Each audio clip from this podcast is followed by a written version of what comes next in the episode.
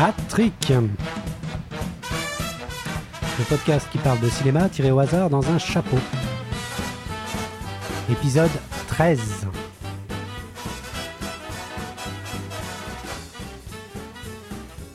Aujourd'hui, l'épisode 13, c'est sur le thème du puzzle, de puzzle.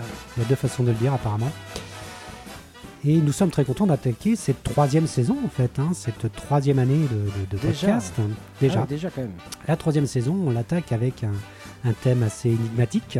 Je ne suis pas seul autour de la table. Je suis Hugo alias Hugh, et avec moi il y a l'œil euh, technique mais non artistique Manu le bro, au sens Bonsoir à propre. tous, bonsoir. Il y a Fanny, la, septième, la passionnariat du 7e art, 6, Oui, au sens propre. tout à fait. Bonjour. À la technique, il y a Quentin alias Maître Sega, qui est bro, mais là au sens euh, figuré. Bonsoir. Salut, Maître. ça va? Alors, euh, bah, euh, alors, le principe déjà du podcast, expliquons-le encore. hein, début de saison, il vaut mieux être clair. Euh, nous avons un thème qui a été désigné avant dans l'émission précédente, et nous avons tous choisi euh, trois films, trois films sur ce thème qui ont été mis dans un chapeau sur des petits papiers par Maître Sega, et nous allons en tirer quelques-uns pour en parler et ensuite euh, les noter selon nos goûts, histoire de dégager quelque part en fait dans un but qui n'était pas euh, à la base mais qui l'est devenu, euh, de dégager des films pour entrer dans la vidéothèque C'est idéale vrai que qu'à la base, j'inscris. c'était pas le but. Hein. Non, à la base, c'était pas le but, mais c'est devenu quelque chose de- que je trouve assez sympa. On essaie d'avoir une vidéothèque idéale d'Atric que j'inscris dans un super petit euh, carnet à spirale. Je confirme. Euh, voilà, couverture cartonnée. Qu'est-ce qu'il y a Euh, comme film, du coup, dans alors, cette, euh, dans ce film, dans cette, euh, dans cette euh, vidéothèque, en fait, il y a peu de films qui sont rentrés là dernièrement. Ça fait un moment. Les derniers, le dernier rentré, c'était La haine de Mathieu Kassovitz. Euh, il y a Les Fils de l'Homme, Le Grand Chemin, Breakfast Club, La Folle Journée de Ferris Bueller, Ghost World, Battle Royale, The Wall, Les Commitments, Duel, Dumb and Dumber, Mad Max Fury Road, Itinéraire d'un enfant gâté et La haine. Il y a trois films français quand même. hein. Je pensais qu'on allait avoir beaucoup beaucoup de films américains, mais on a euh, trois films français, un film asiatique. euh, voilà, et pas mal de films anglais, donc euh, c'est bien. On a une diversité, mais on va pas au-delà hein, pour l'instant. Et puis euh, au niveau des films français, on en a pas beaucoup non plus. On en a que trois. Mais bon, on aime le cinéma américain, hein, ça c'est sûr. Et ensuite, on classe. Ah oui, j'ai oublié de préciser ça, qu'on classe ensuite les films, on les note. On les note à la fin, chacun notre tour, tous les trois, euh, selon un classement de chapeaux. euh, donc quatre chapeaux, c'est chapeau bas, c'est le chef-d'œuvre, ça rentre dans la vidéothèque. S'il y a un consensus autour de la table, bien sûr. Euh, trois chapeaux, c'est chapeau haute forme, c'est plutôt pas mal, très très bon film. Le chapeau, le melon, c'est le film moyen, deux chapeaux. Euh, un chapeau, c'est chapeau mou, donc là c'est vraiment le film bof bof. Et le film de merde, c'est La boule à zéro, c'est donc le, le film à zéro chapeau. D'ailleurs, s'il y a un consensus en, en film de merde, ça pourrait être intéressant peut-être de les, de les noter. Je sais pas si c'est Pourquoi déjà pas arrivé. Pourquoi pas faire une vidéothèque de films de merde euh, On avait déjà parlé dans une les- émission. Ah oui, c'est ça. Ouais. Ouais, ouais, essayer de faire des. des... Alors, bon, faudrait réécouter les émissions. Je sais pas si on a eu un consensus. Film de merde, peut-être, peut-être. Ça a peut-être été le cas. Euh, faudrait, faudrait que je réécoute ça et puis peut-être commencer une nouvelle vidéothèque. Mais alors là, pour faire des, des- voilà, des soirées nanar et navets. Euh, sinon, bah, petite page d'infos avant de commencer. Euh, Manu, tu reviens de voyage. Cinématographiquement, comment c'est la Eh ben, Nouvelle-Calédonie? C'est magnifique, hein, on est en plein Pacifique, euh, un paysage de rêve sur une petite île donc à Nouméa, en Nouvelle-Calédonie. Ah oui. Est-ce que euh, ça fait penser à des films, à du cinéma ou... Ça fait penser, bah, à savoir, vu que là-bas il y a des requins, ça m'a fait penser au, Ah oui. au- à Peur Bleue, forcément. Ah bah, fatalement. Ah, je vous invite à réécouter cette émission euh, très emblématique Mais du euh, non, cinéma non, de oui, ça fait penser à la plage, ça fait penser à plein de films. Ah oui, la euh, plage. ouais. Mais, euh, mais voilà, culturellement là-bas, c'est pas, c'est pas, c'est spécial. Voilà. spécial. En tout cas, il y avait un film de Kassovitz, qu'on a, c'était le dernier à entrer dans notre vidéothèque, La loi et l'ordre, qui parle de, bah, de, la, de la fameuse grotte d'Ouvéa et de ce qui s'est passé avec les Kanaks, qui est un très très bon film, qui est peut-être le, le dernier très bon film de Kassovitz, qui n'a pas trop trop marché et qui pourtant, est, pour moi, est un très très bon film, euh, qui, est- qui est très très très bien tourné. euh, donc voilà. Ok. Moi, Je suis un petit peu jalouse parce que tu étais en très bonne compagnie quand même là-bas. Oui, bah oui, tout à fait. Ah oui. Avec euh, le groupe, le groupe pardon, Kokomo. Ouais, Mm. très bon groupe. Et, euh, Pour qui tu as réalisé pas mal de clips. C'est ça, tout à fait. Voilà. Ok. Et puis bah sinon euh, cinématographiquement, euh, bah, euh, un, film de super-héros célébré au Festival de Venise Lion d'or, c'est la première fois, un film de super-héros, donc après, qui occupe maintenant tout le cinéma américain.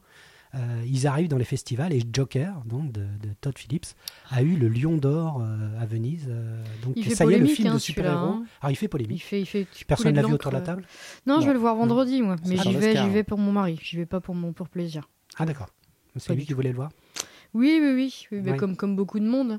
Mais euh, oui, il, fait, il, est, il est curieux. Hein, il est- Pourtant, il la- fait déjà parler de lui. La euh, filmo de Todd Phillips, t'aimes bien, non En oui. général, non Todd Réalisateur de- Phillips. Ouais. Il avait fait Very Bad Trip. euh, Ah, Euh, ouais, mais j'ai peur de tomber dans un dans un un film qui tient que sur la performance Revenant, euh, de, de Phoenix. Ah oui, et, euh, et voilà, de, de parler de, de, oui, bah, le Joker c'est un humain avant tout. hein, il a il a ses faiblesses comme tout le monde. Et s'il est devenu fou, c'est parce que voilà.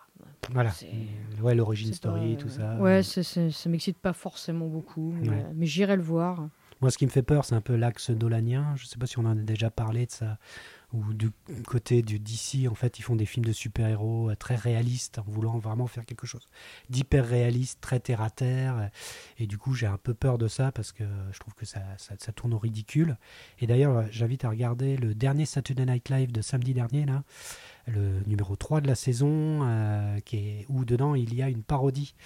Alors, non pas du Joker, mais d'un personnage de Sesame Street, donc de Muppet Show. Ah oui, un rôle. Euh, voilà, euh, hyper sérieux. Voilà, où- avec cette tournure hyper sérieuse, avec des acteurs qui jouent le rôle de Elmo et tout ça. Et c'est un bon recul. Et c'est un bon recul qui montre un peu le ridicule potentiel de Joker. Je l'ai pas vu, mais moi j'ai peur de ça.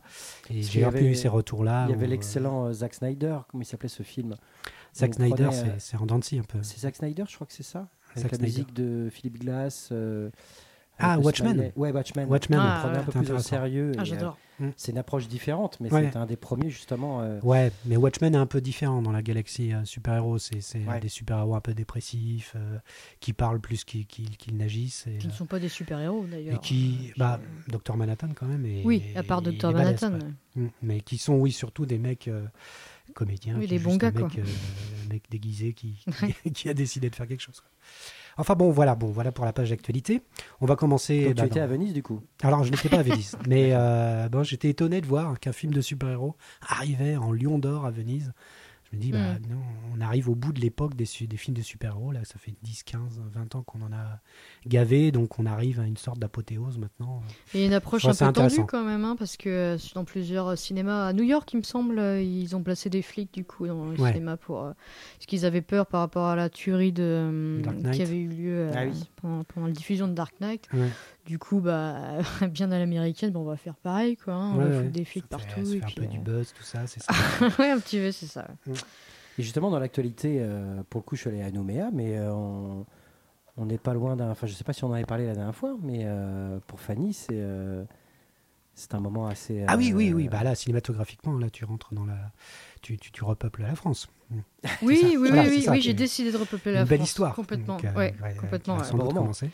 Un beau roman. Bah oui, oui, alors, bah euh, oui. alors, tu seras peut-être en congé maternité. On en parlera de ça, mais peut-être. euh, Est-ce que tu seras toujours d'attaque pour, euh, pour notre podcast euh, Bah, bien sûr que je serai toujours d'attaque, ça c'est clair. Il faudrait, qu'il euh. faudrait que je devienne aveugle pour arrêter de Voilà. faire un truc. hein. tout à fait. Et encore, Ça, ça c'est de la dévotion. les souvenirs sont là. Voilà, c'est le sacrifice ultime. Euh, Donc, il y aura peut-être des bruits de bébé et de succion euh, la prochaine fois qu'on fera Théma naissance, on avait déjà fait plus, non? Ah oui, c'est la première. Ouais. C'est ça. La première, Théma Naissance, vous pouvez réécouter. Alors, on n'est pas encore tout à fait rodé, mais il y a déjà bon, bah, à peu près toute l'émission qui est là et, on parle de la naissance euh, à travers. Et qui avait fait rentrer quand même euh, bah, les fils de l'homme.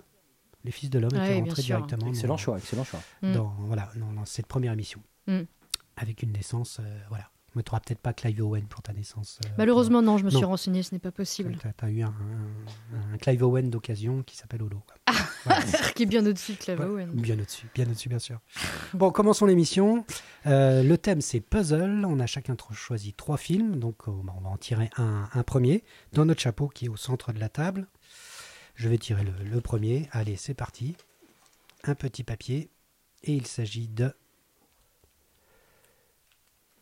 Shutter Island. Oh, je suis contente. Sur puzzle.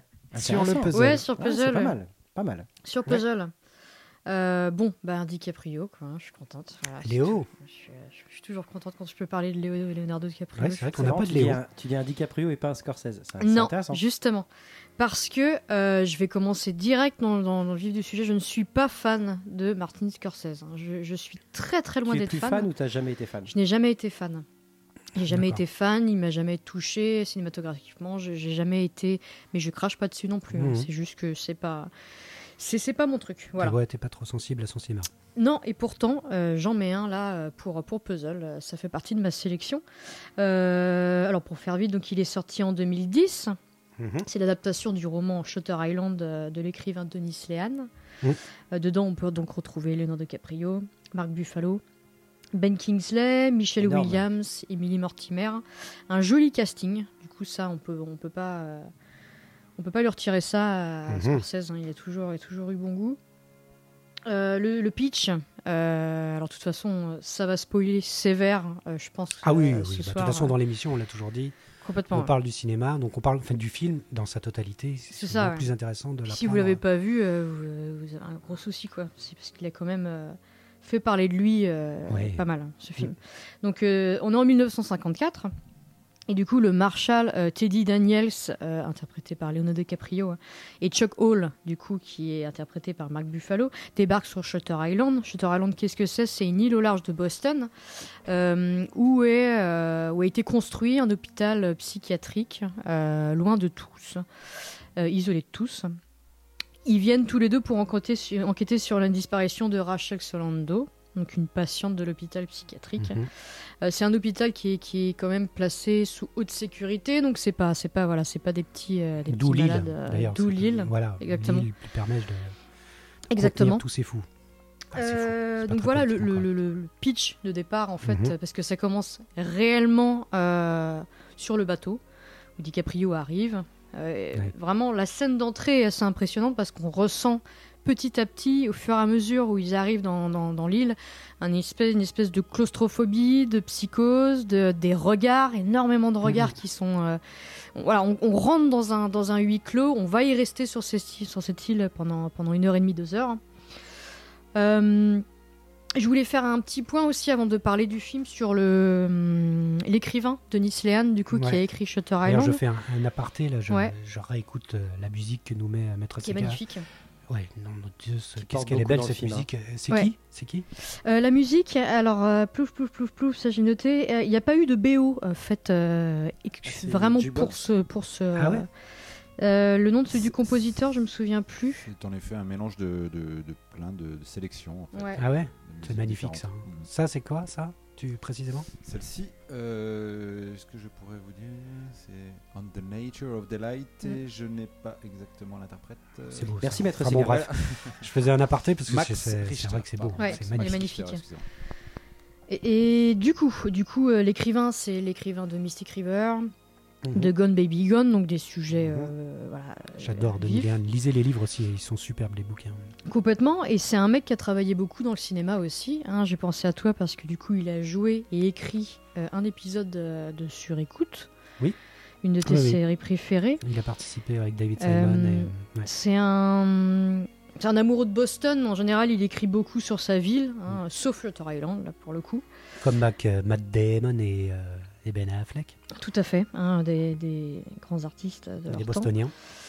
Euh, donc, bah, DiCaprio encore et toujours. hein, euh, je trouve que le personnage euh, auquel on s'identifie, il est complètement euh, plongé dans une espèce d'enquête où le doute et le suspense va complètement planer, ça complote et ça mijote encore une fois avec tous les regards qui peuvent être hyper insistants dans des scènes bien précises, ou quand on connaît la fin, du coup, c'est encore plus un kiff de le regarder, je trouve. C'est toujours euh, encore un... il y a toujours des choses à, à recapter et à reprendre et à...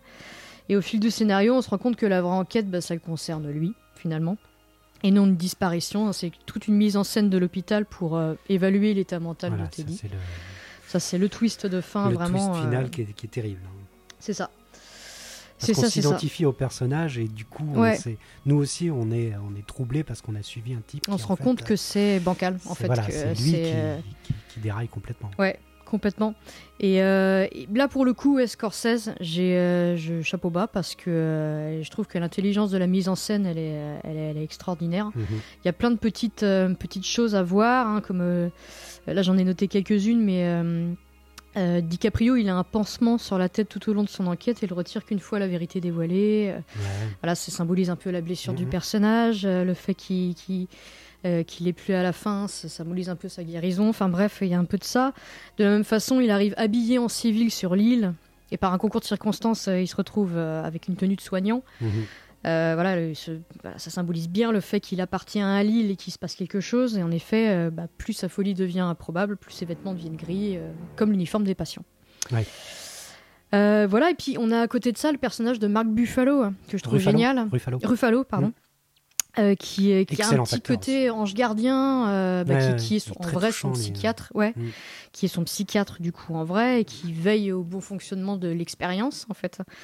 Et, euh, et du coup qui essaye de gérer plus ou moins euh, les, les pas euh, de DiCaprio, ses pensées, ses... mais tout en le laissant voilà, euh, divaguer à son enquête et à, y a que ce qui se passe après. aussi. Ouais, ouais, ouais. J'aime bien, j'aime bien ce perso parce que on s'attache à lui, on sent que il y a plus, quoi. On sent qu'il y a Mm. plus, que alors, tu sais pas si c'est de l'amitié, tu sais pas si c'est quelque chose qui a pas été dit encore, ou- Mm. mais on sent qu'il y a une relation qui est qui est pas qui est pas extériorisée, mais qui est là et qui est, qui est profonde, quoi.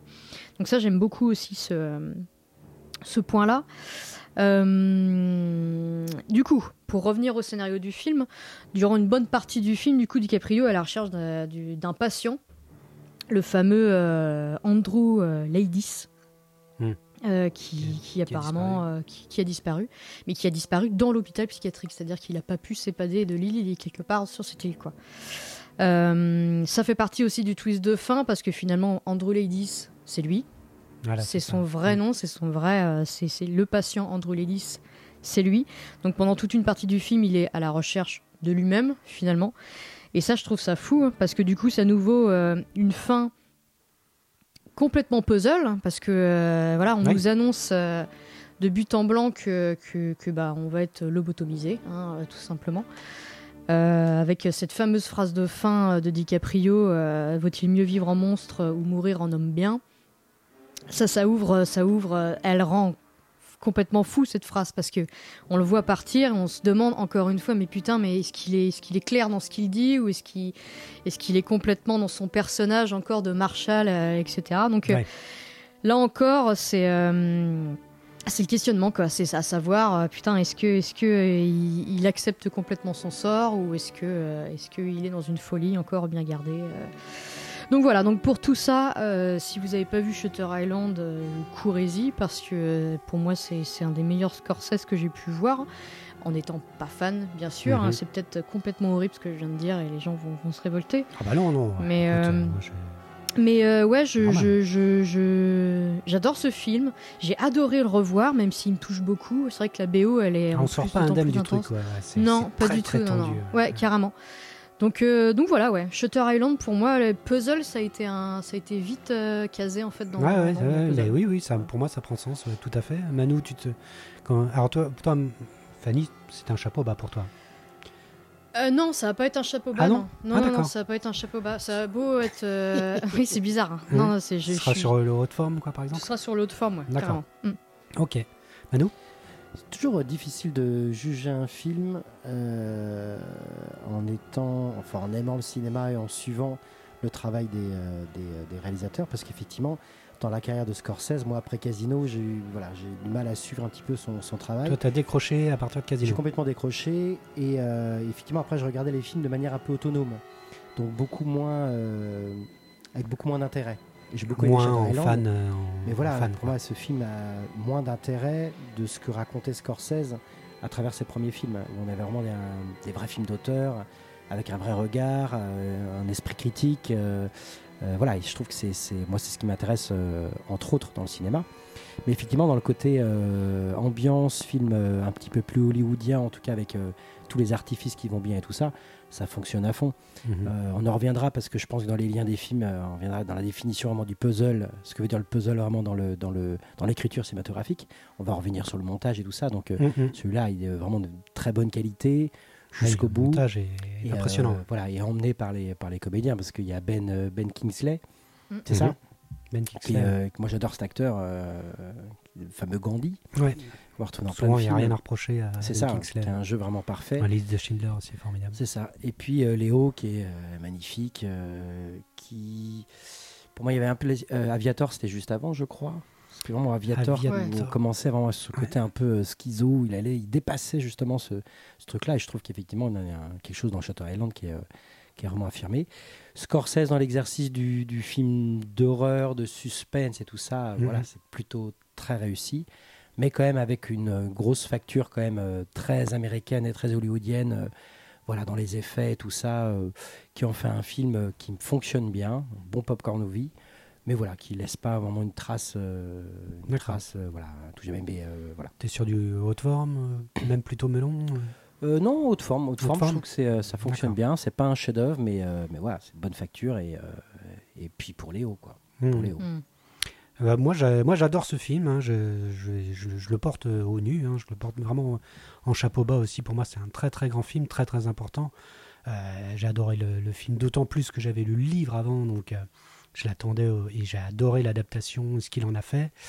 Euh, J'adore la prestation de Leonardo DiCaprio. C'est vrai, tu disais qu'il y a une évolution d'acteur et là, je pense qu'il arrive quand même, il arrive au top dans, ce rôle-là. Alors c'est vrai qu'il a des moments de d'hystérie et puis euh, et puis je sais pas, le film est le film est complexe, assez puzzle d'ailleurs. C'est pour ça aussi qu'il l'est à la fois dans sa construction narrative, mais aussi dans, dans ses genres.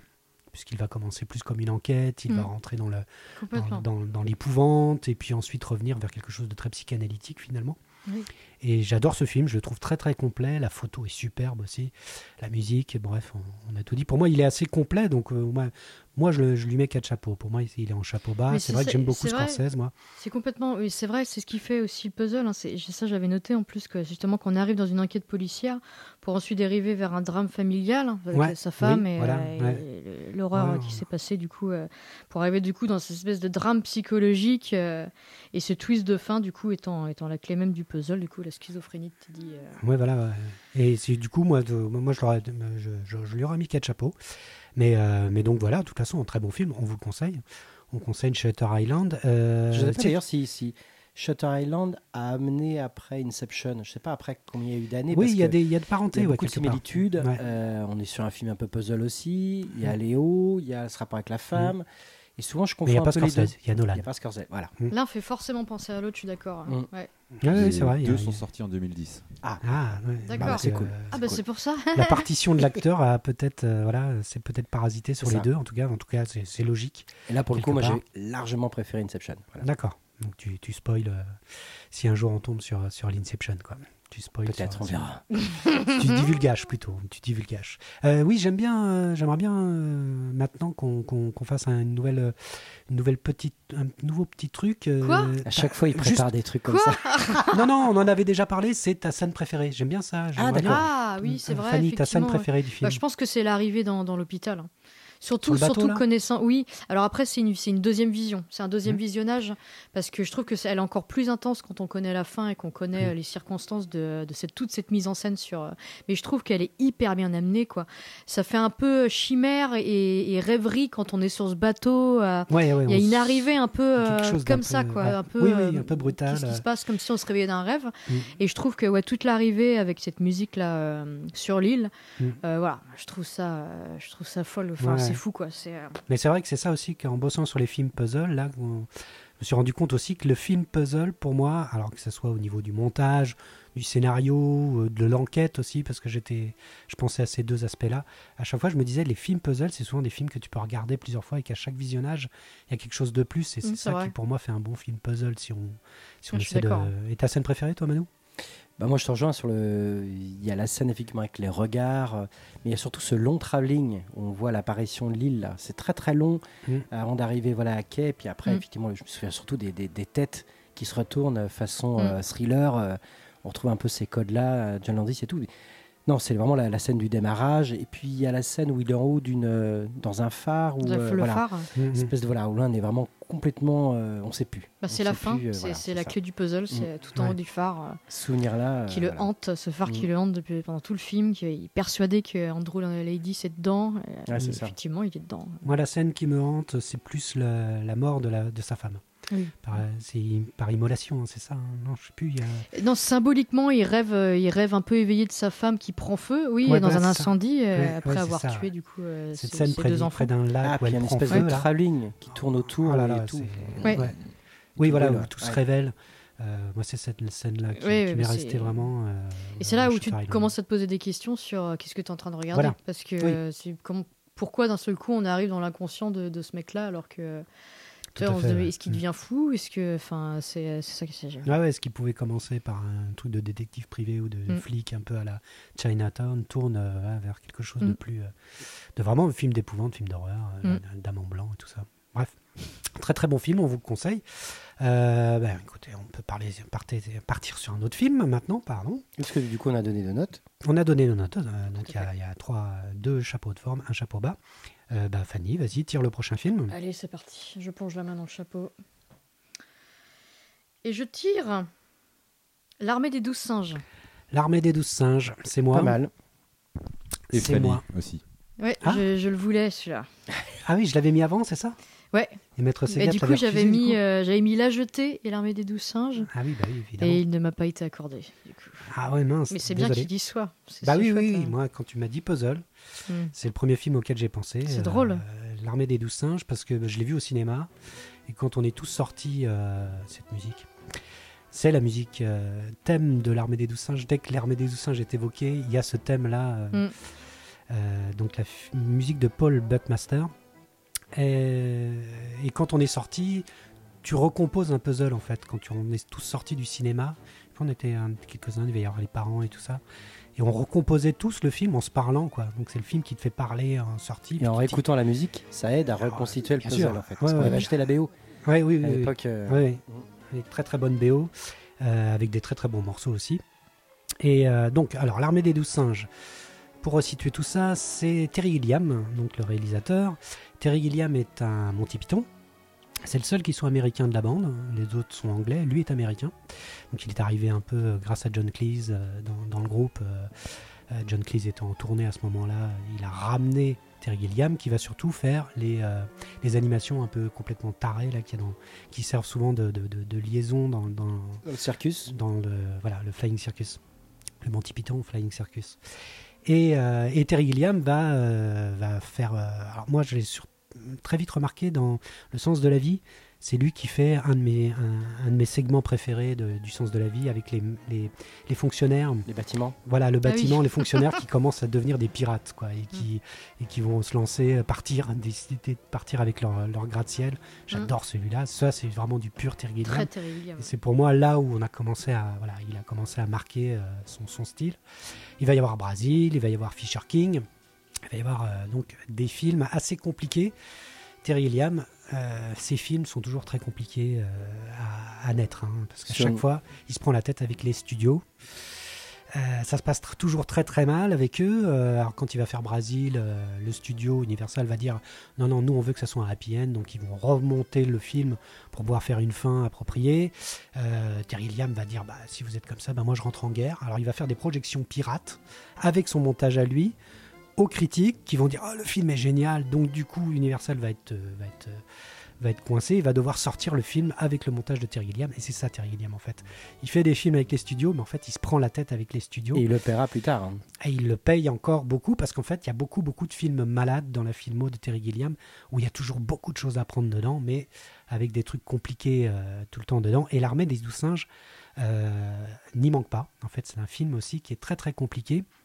Alors moi j'ai le coffret collector euh, de l'époque, le film date de 1995 et c'est très intéressant parce que dedans il y a un making-of d'une heure et demie.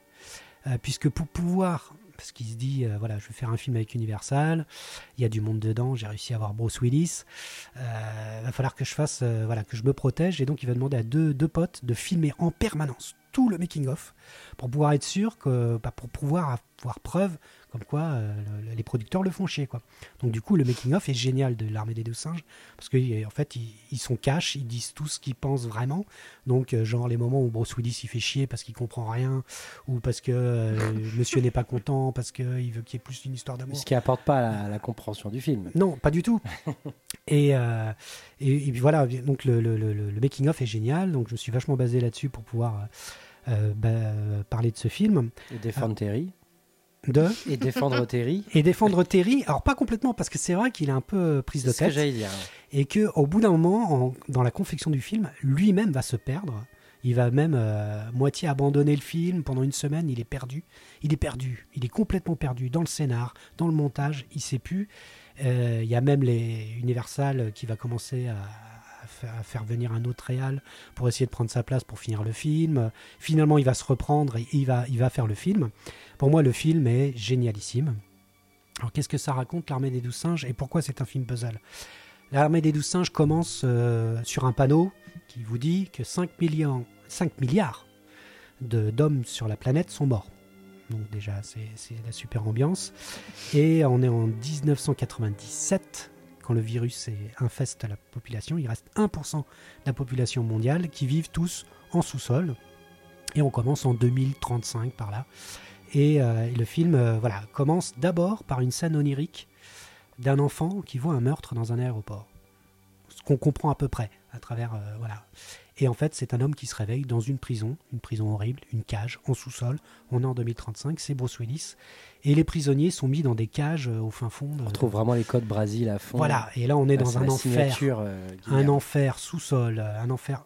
Et c'est marrant parce que quand tu le regardes maintenant, tu penses vraiment à tous ces films après qui sont vachement inspirés de Matrix, par exemple. C'est Ouais. vachement inspiré parce que tu as un système de crochet qui vient les chercher dans la cage pour ensuite. euh, Et on a désigné les prisonniers qui sont au septième sous-sol pour aller explorer, euh, voilà, explorer ce qui est au-delà avec des combinaisons en latex, avec du plastique et tout, pour pouvoir pas, pour pouvoir pas mourir en fait, puisque le virus a, a tué tous les humains, enfin 5 milliards d'humains, et a laissé les animaux intacts.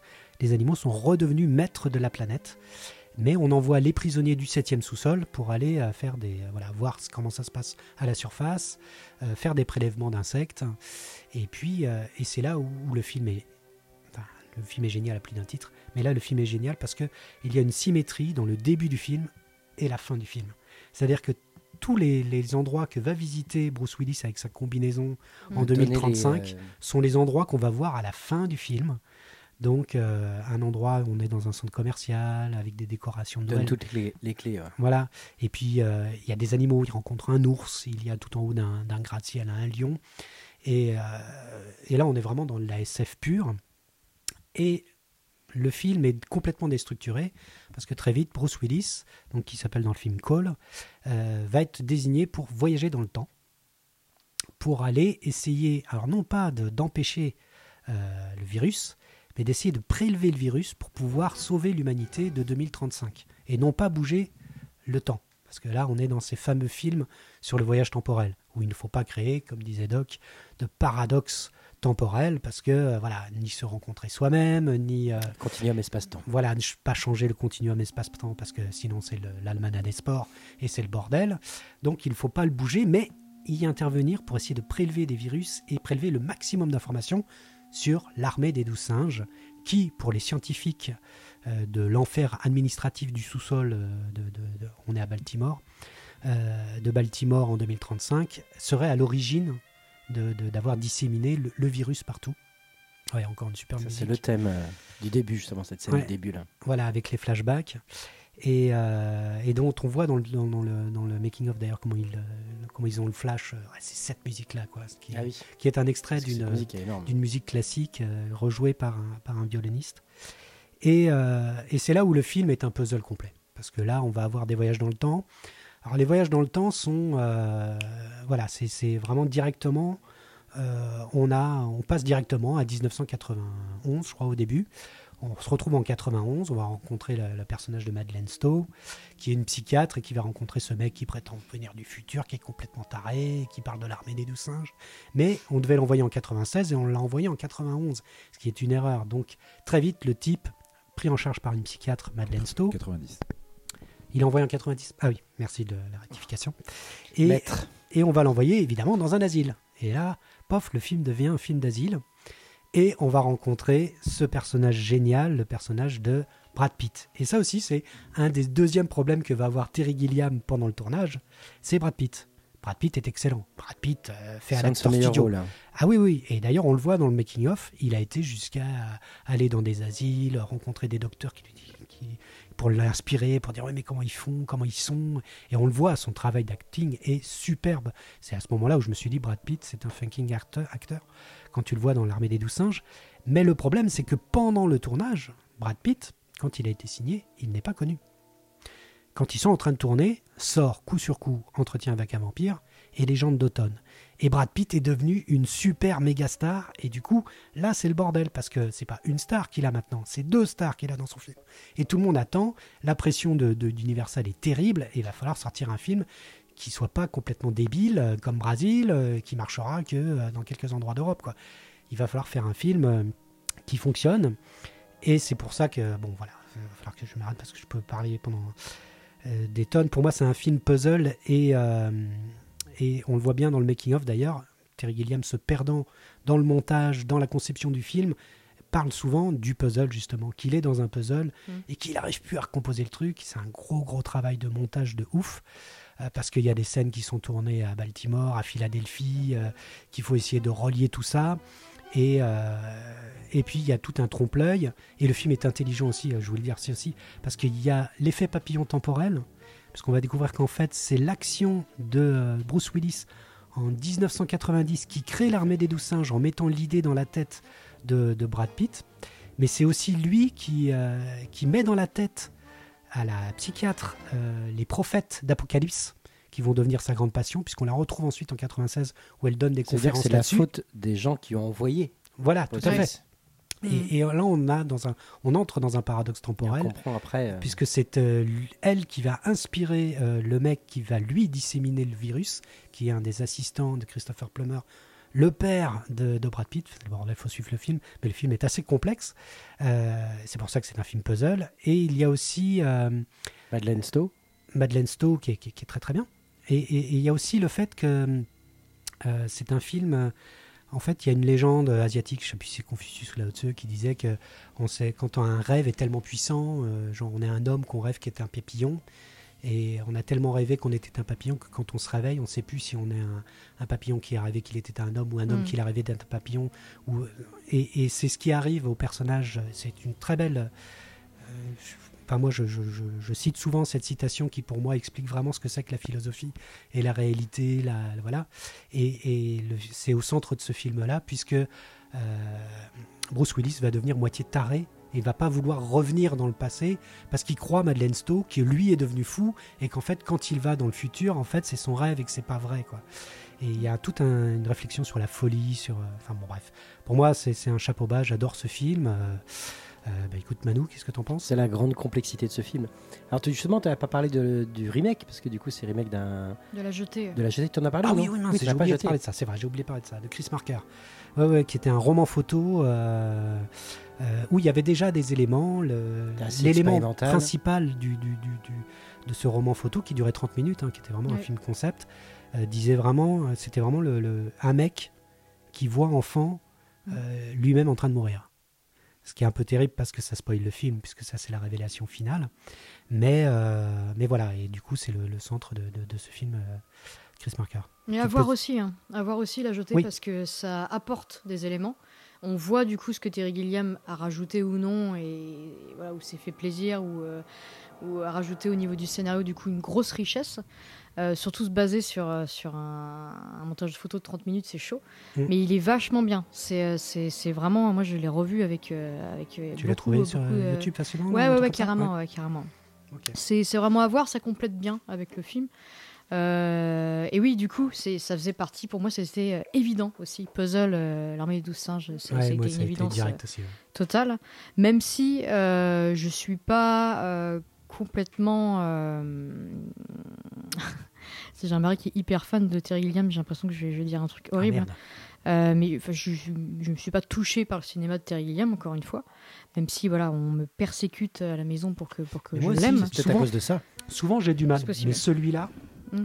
pour moi, il est, euh, il est au, top, au top de sa forme. Là. Pour moi, c'est un des tops. Quoi. Bah, c'est pas mon préféré, du coup, de Ouais. Terry Gilliam. Plus euh, Mais, euh, Munchausen ou- non, Ouais, je je suis plus contre. euh, je suis plus euh, quand, Bandit, il, quand il m'emmène. euh, ouais, quand il m'emmène un peu. Mais, euh, mais il est, c'est vrai qu'il est très spécial euh, de par les acteurs euh, du coup euh, qui, qui, qui viennent qui viennent faire autre chose du coup que, que, que, que dans leur filmographie du coup ça doit faire un peu bizarre d'avoir ce film là Ouais. mais mais c'est pas pour autant que je trouve que c'est ouais, c'est, c'est, c'est un bon film et Quand je tu comprends le- qu'il soit perdu. Ah oui, oui, tout à fait. Mais il tient debout, en fait. De bout en bout, il tient debout. Mm. Quand tu le regardes, il supporte la, la, la revision et la revision. Tu retrouves d'autres choses, d'autres explications, d'autres, d'autres couches. Enfin, pour moi, c'est, la marque d'un, très, très grand film. Et, euh, toi, Manu sur, euh, Bah moi c'est alors il se trouve que étant donc on a grandi dans le cinéma américain des années 80, on était un peu plus vieux dans les années 90, donc on a vraiment été forgé dans les années 90 et après on a commencé à être critique dans le- les années 2000. Pour moi, ce film-là, c'est un film vraiment avant-gardiste qui, effectivement, tu l'as dit tout à l'heure, mais qui a ouvert des tas de portes. Mais vraiment, je le mets vraiment sur un film hyper avant-gardiste qui a servi un petit peu la suite. Euh, moi, j'adore les histoires dans le temps, euh, fan de, Retour à le futur et tout ça. Donc là, effectivement, je suis servi. Je suis un énorme fan de Terry Gilliam. J'aime sa folie. D'ailleurs, sur, une théma euh, folie, pour moi, c'est Terry Gilliam. C'est la folie, mais la folie gérée, la folie contrôlée, la folie euh, Il en parle racontée, beaucoup, en partagée, fait, dans ce film de la folie. C'est ça carrément, pour moi, c'est vraiment le film. le film sur la folie. C'est pas forcément le film auquel j'ai pensé tout de suite dans Puzzle, mais, euh, mais voilà, dans la folie, pour moi, c'est ce film-là, quoi. Et, euh, et puis, je sais pas euh, si Fight Club a été fait avant ou après, je sais plus, mais c'était vraiment l'âge d'or de, de, de, de- de Brad Pitt, je trouve, dans- Mhm. entre Fight Club et puis. euh, parce qu'on retrouve quand même certaines similitudes Oui, entre. oui. Puis en même temps, quand j'entendais Fanny euh, parler de Shutter Island, c'est marrant parce que au bout du compte, il se cherche lui et t'as ces mêmes euh, logiques dans l'armée des deux singes. Au Exactement. bout du compte, il se cherche lui. euh, il Mm. se cherche Mm. et le spectateur est avec lui. Mm. Et du coup, ça, c'est une des définitions du, du- du film puzzle. Parce que du coup, moi, j'ai fait un développement dans les trois films que j'ai choisis. J'ai juste essayé de développer ce qu'était le film puzzle en prenant trois films différents. Mais euh, les films qu'on a cités déjà jusqu'ici et celui-là citent une catégorie des films puzzle où effectivement on est emmené Mm. avec le spectateur et on cherche avec lui la solution du problème. ouais.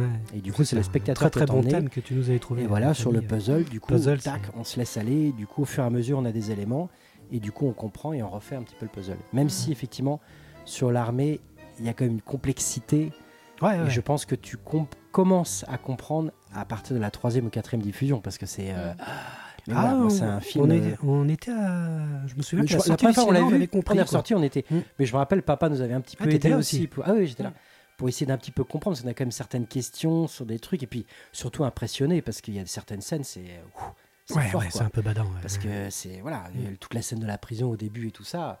C'est des scènes qui m'ont marqué. Oui, euh, où, où Terry Gilliam s'amuse sur les formats d'images. c'est ça. euh, C'est pour ça que des- moi c'est un peu Des une. fiches eye, des. Moi, ce film-là, c'est un peu une Madeleine. Alors à la fois dans la, la réalisation parce que c'est somptueux et euh, il est incomparable. Personne d'autre, à part des gens qui ont repris sur Terry Gilliam, Mm. fait du Terry Gilliam. C'est-à-dire Mm. qu'il est, euh, il nous emmène dans un monde complètement fou. euh, Mm. Je dirais, allez, il y a Burton qui est pas loin, vraiment dans une certaine folie, et surtout avec le fait d'assumer, d'assumer des décors, assumer des euh, jusqu'aux petits détails. Je pense que c'est quelqu'un qui doit être super relou, mais en même temps, c'est difficile de lui de, Mm. de venir contrer. C'est-à-dire qu'il il a tellement tout dans sa tête. C'est quelqu'un qui dessine, c'est quelqu'un qui vient du, Oui. qui a, qui a son monde. Donc euh, à partir de là, il sait exactement comment comment adapter, comment le, le- D'ailleurs, il parlait le- du, du- de l'effet hamster dans le, dans le tournage, dans le making-of, parce que euh, il était tellement prise de tête, Terry Gilliam, que sur un plan, il y avait euh, des millions de choses, euh, voilà, un plan très très riche, mais où dedans, il y avait tout au fond, en bas, un hamster qui devait tourner dans une roue et qui ne tournait pas.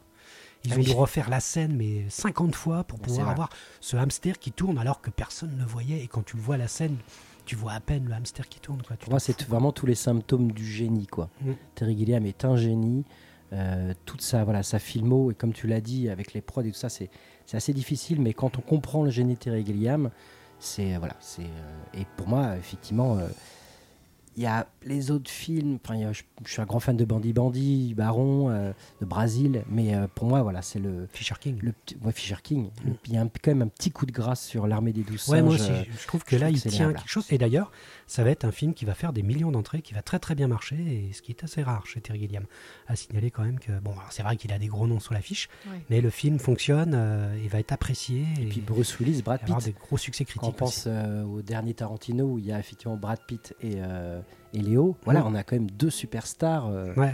mais Brad Pitt surtout, est les utiliser dans des. épatant. Autant Bruce Willis c'est bien en plus. En plus c'est ça. C'est Bruce Willis fort, est très, très bon aussi. Mais oui parce que Il te fait on l'emmène, hein. euh, on l'emmène. on- C'est notre, euh, c'est déjà notre pote, je veux dire, avec et tout ça. Voilà, on est, Oui, on sait que c'est est- il super est inattendu, Il joue de ça. Ah, il, il est prend- super vulnérable. Voilà, il prend le, le héros de film pour nous emmener dans un truc hyper complexe. Et je pense que ça aurait été difficile si on avait pris quelqu'un de pas connu. Je pense qu'il aide effectivement à la compréhension, l'idée de s'en hippie quoi. Ouais. Ouais. Ah, il est formidable dans ce film aussi, Bruce Willis, tout en vulnérabilité.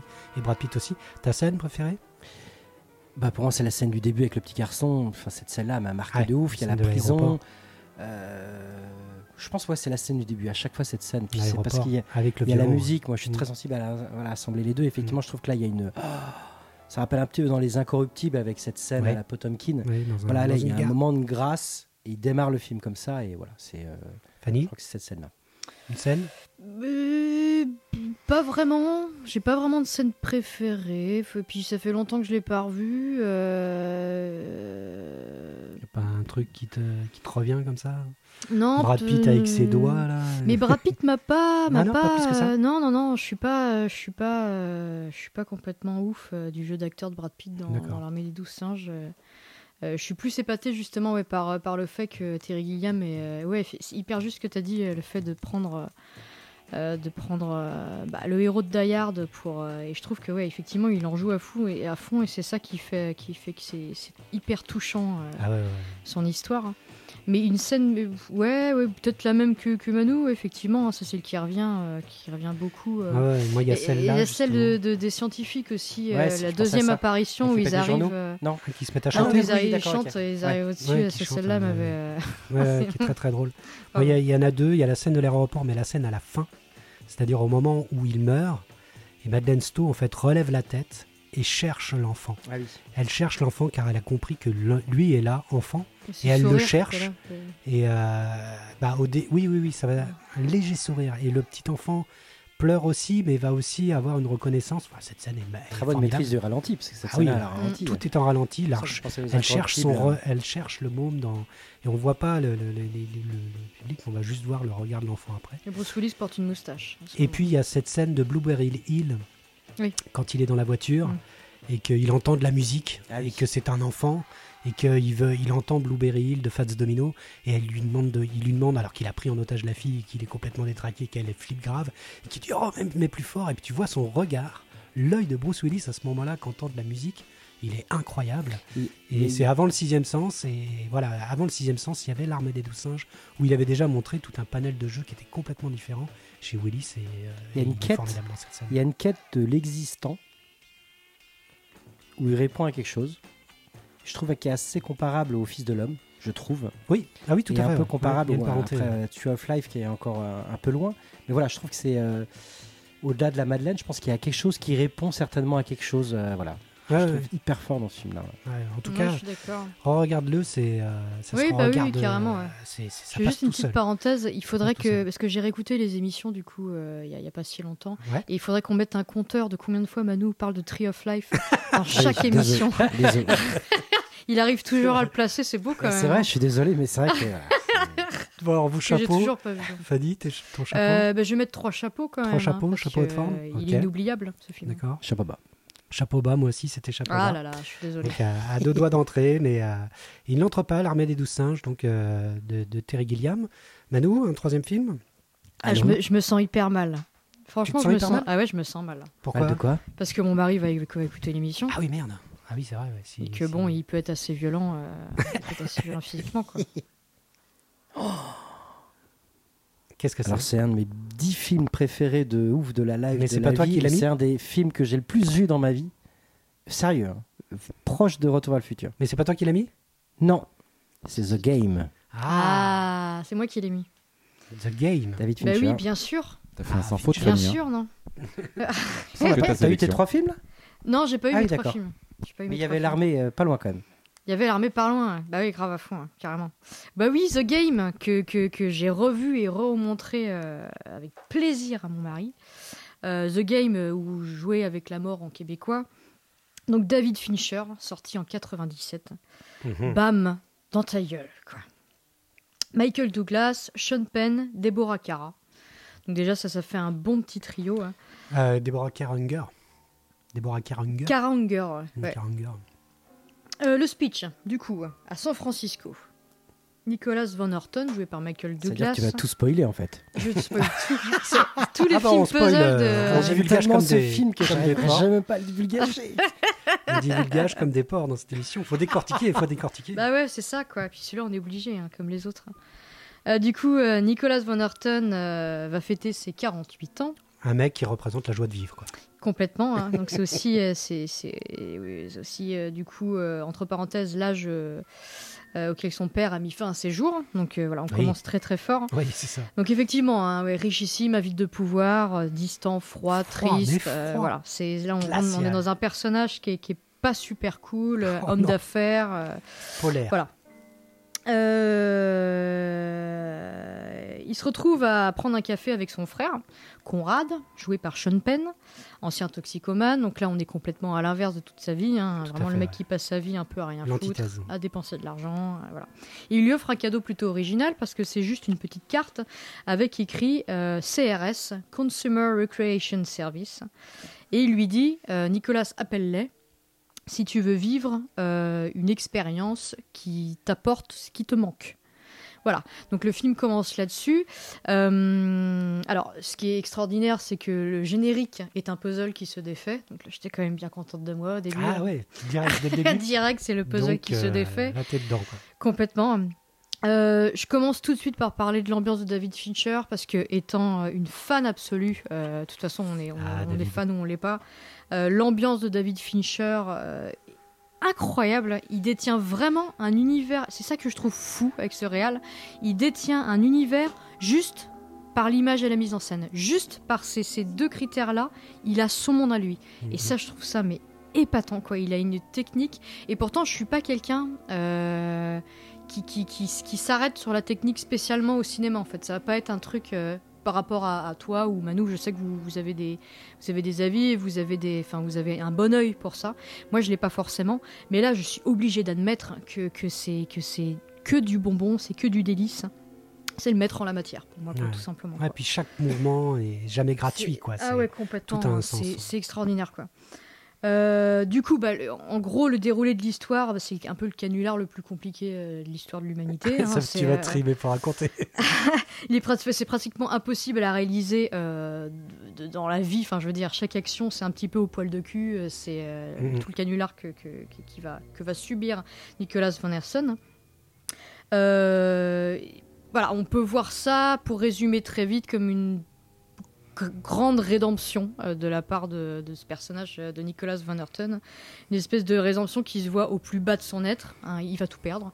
Euh, il va tout perdre. Il va perdre son métier, il va perdre le peu de famille qui lui reste, euh, il va perdre son argent. Voilà, donc il va perdre tout ce qui fait de lui, euh, le peu qui fait de lui, là maintenant. Tout, ce qui, voilà.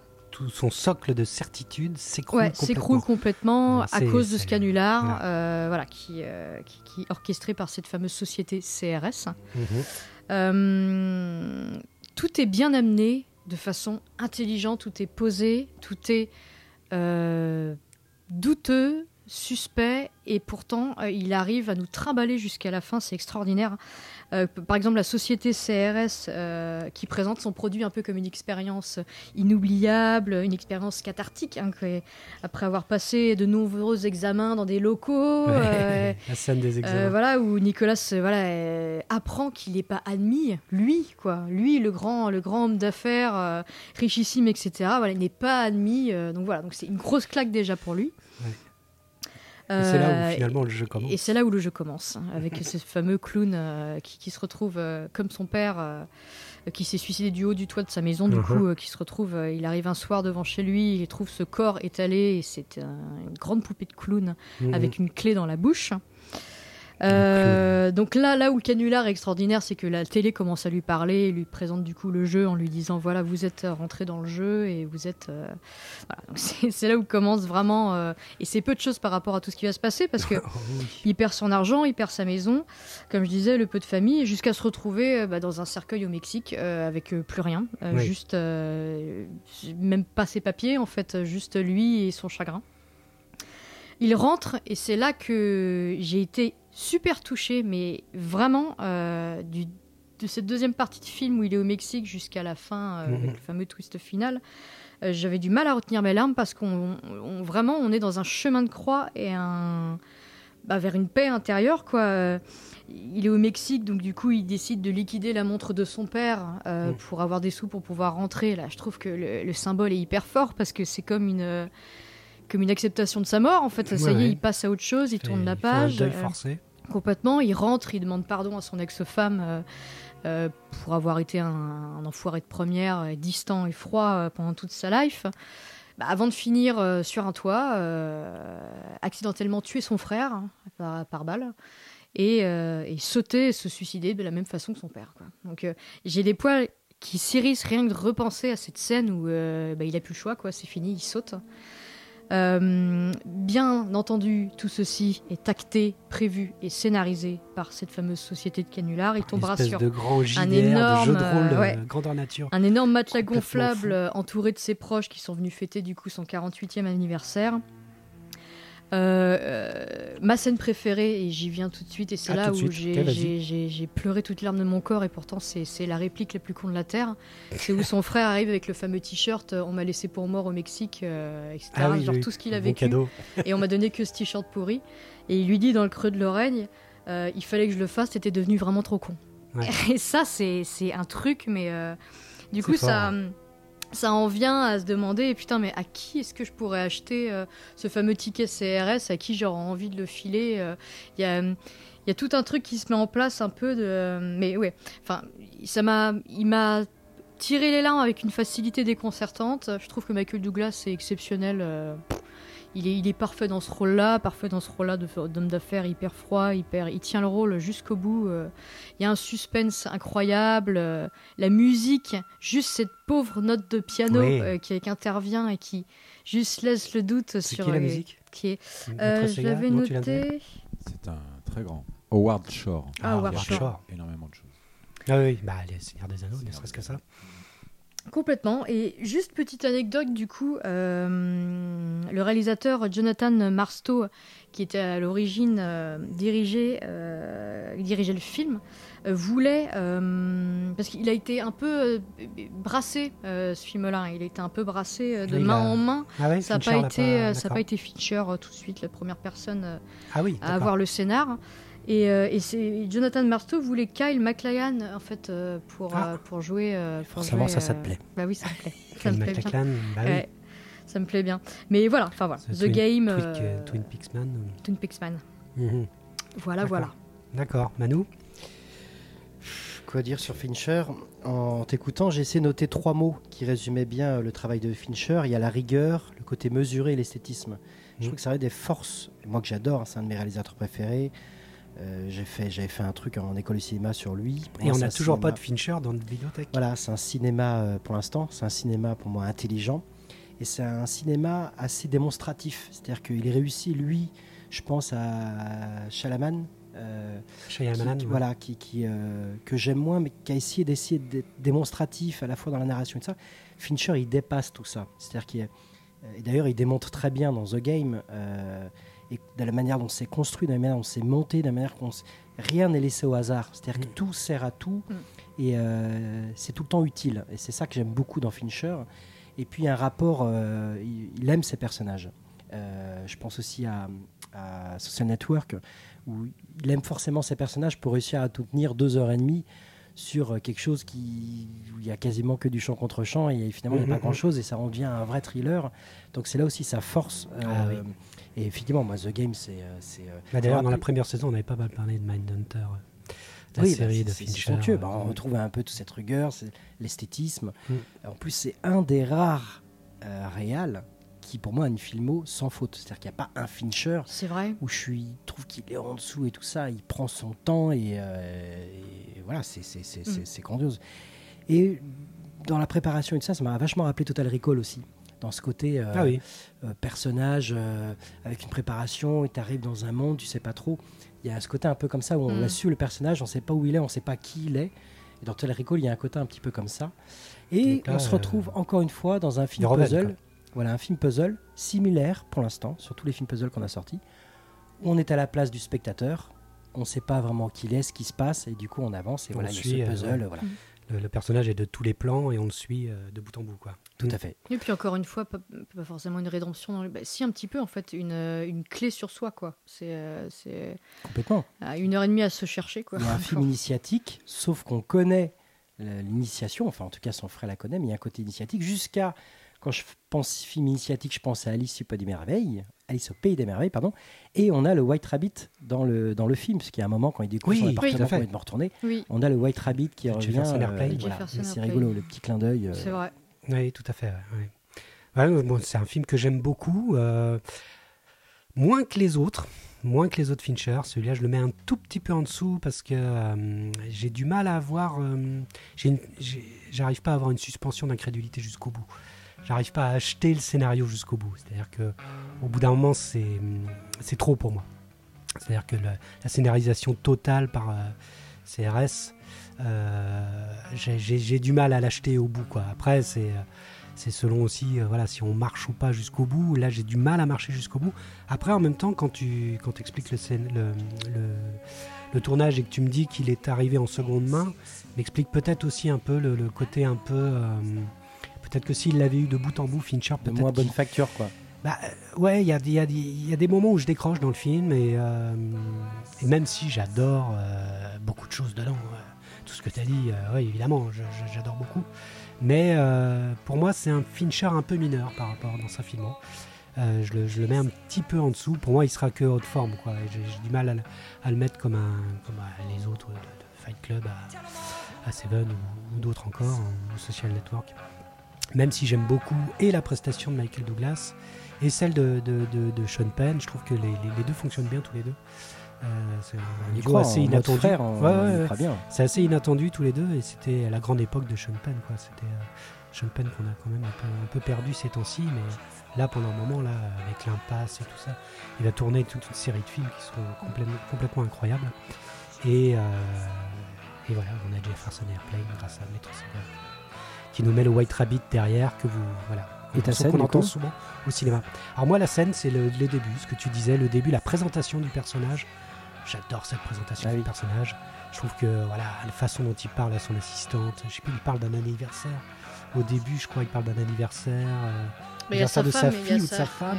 il euh, plus, c'est horrible dans la bah, façon. il lui dit juste, euh, il y a une, assistante qui est là en disant euh, Elisabeth au téléphone. T'as son ta assistante, tu lui dis c'est votre femme, c'est votre ex-femme. Oui, je sais.